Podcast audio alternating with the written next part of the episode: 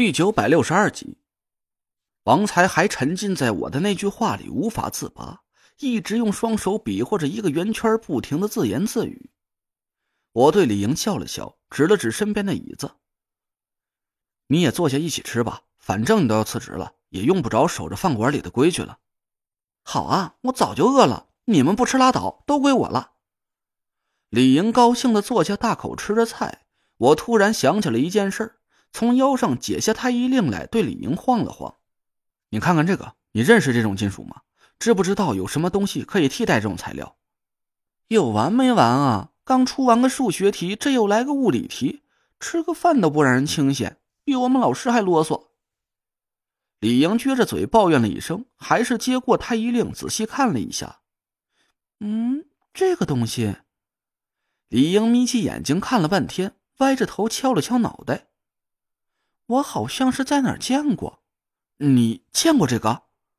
我愣了一下，不敢置信的瞪着眼睛看着李莹。你怎么可能见过？这东西一直就在我和你师伯手上。你是在哪儿见的？什么时候？哎，你别吵，我好好想想。应该就是这两天的事儿。李莹放下筷子，低着头仔细想了半天，笃定的点了点头。想起来了，就是昨天半下午，错不了。那东西和这个一模一样，是是在我师弟手上见到的。啊，你师弟谁啊？我一头雾水的看着李莹，他调皮的伸出手，比划了一个很大的脑袋，我一下子就明白了过来。胡磊，嗯，就是他。昨天他带着一个人来到这家饭馆吃饭，让我给他开了个包间，还孝敬了我一盒好点心，让我帮他守着包间门口，不许任何人进去。他们在里面叽叽喳喳的半天，后来那个人走了，我师弟很得意的跟我说，说那老外是个棒槌，什么也不懂，他只花了两万块钱就收了个价值连城的宝贝，喏，就是和这个一模一样的一块牌子。老外，你说把东西卖给胡磊的人是个老外？我看着李莹，他点了点头，嗯，长得瘦干干、黑不溜秋的，一眼就看出来是个老外喽。知道他叫什么吗？我急切的看着李莹，他仔细想了想，名字不知道，我就听我师弟喊了他一句什么“张老板”，我还奇怪呢，怎么一个老外还姓咱国家的姓啊？老张，哼，民奶，他还真来了。我低声自言自语了一句，李莹好像并没有觉得意外，拿着筷子赶紧又吃了几口菜。那老头有个五十来岁吧，顶多也就一米五，全身的骨头加起来没三十斤沉。对了，他的眼睛很吓人，嗯，这样的。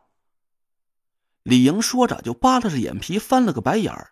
从他的叙述里，我很笃定，这个卖给胡磊太医令的老外肯定就是闽南。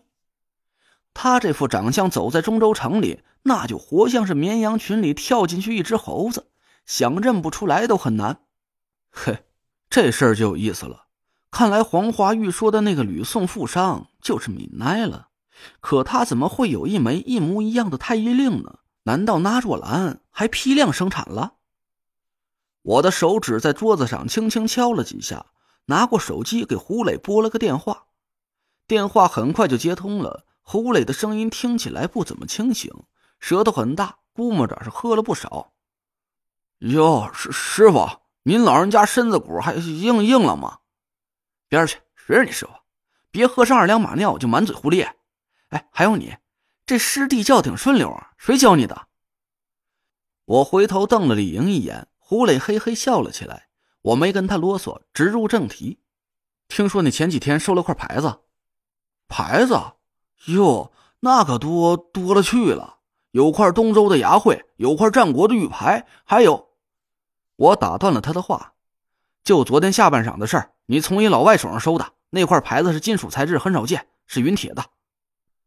哎呦喂，您老可真真的手眼通天呐！我老胡就算是在花楼里摸了个妞的屁股，您都能打打听出来我是哪只手摸的。嘿，胡磊的语气很惊诧，他一声就喊了起来：“没没没错了，您呢？啊，确实是有这么块牌牌子。哎，师傅。”我悄悄的告诉你啊，您可别别别到处乱说去。胡磊神神秘秘的压低了声音，隔着手机，我似乎都闻到了他嘴里臭烘烘的酒气。那可不是块普普通的牌子，那玩意儿叫太太太太医令是吧？哎呦，您连这都知道了？哎哎，这不不对呀！可这整个中州城，除了卖给我货那傻帽老外，就只有我小师姐知道这事儿。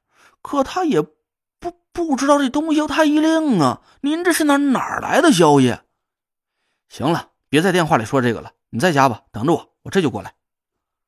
我没空去听胡磊的醉话，挂了电话，看了看时间，晚上九点刚过，应该还能赶得上我和郭永哲的约定。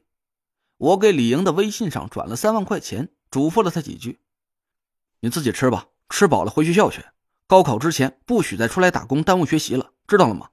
等有空了，记得帮我把图纸上的数据算出来。”哎哎，别傻愣了，走了。我托起魔怔了一样，一直都在喃喃自语的王才出了饭馆。直到车子开出去老远，王才这才猛地回过神来，突然一声就大叫了起来：“明白了，我明白了！十九年至七闰，那个七月就是你说的闰角，把每一条线段的连接角度做成六千九百三十五分之二百一十的角度，这就是他说的三百六十边形，就是一个圆儿。这样做出来的建筑，内在和外在就可以完美的交融在一起，就没人能看得见了。”这才是空间术，是我缺一门的绝技呀！我让他这一声大吼给吓了一跳，歪过头，恶狠狠的瞪了他一眼，随口接了一句：“嗯，你算是彻底搞明白了。每隔十九年，一个人的阳历生日会和阴历生日重合，这就是一个完整的历法循环周天。山在水中，水掩山，十九春秋一周天，阳有长来，阴有短，融入润角，看不见。”嗯，这句话刚一出口，我一下子愣住了。王才也瞪大了眼睛，转过头来看着我：“你，你刚才念的是缺一门的口诀？你，你是从什么地方听来的？”我猛地踩了一脚刹车，把车停在路边，茫然的回想着刚才我说出来的那段话。是啊，我是从哪儿听来的？这绝不是师傅以前教过我的口诀。我的脑子里突然一闪，就在几个月之前。我也曾经遇到过这样一件怪事儿。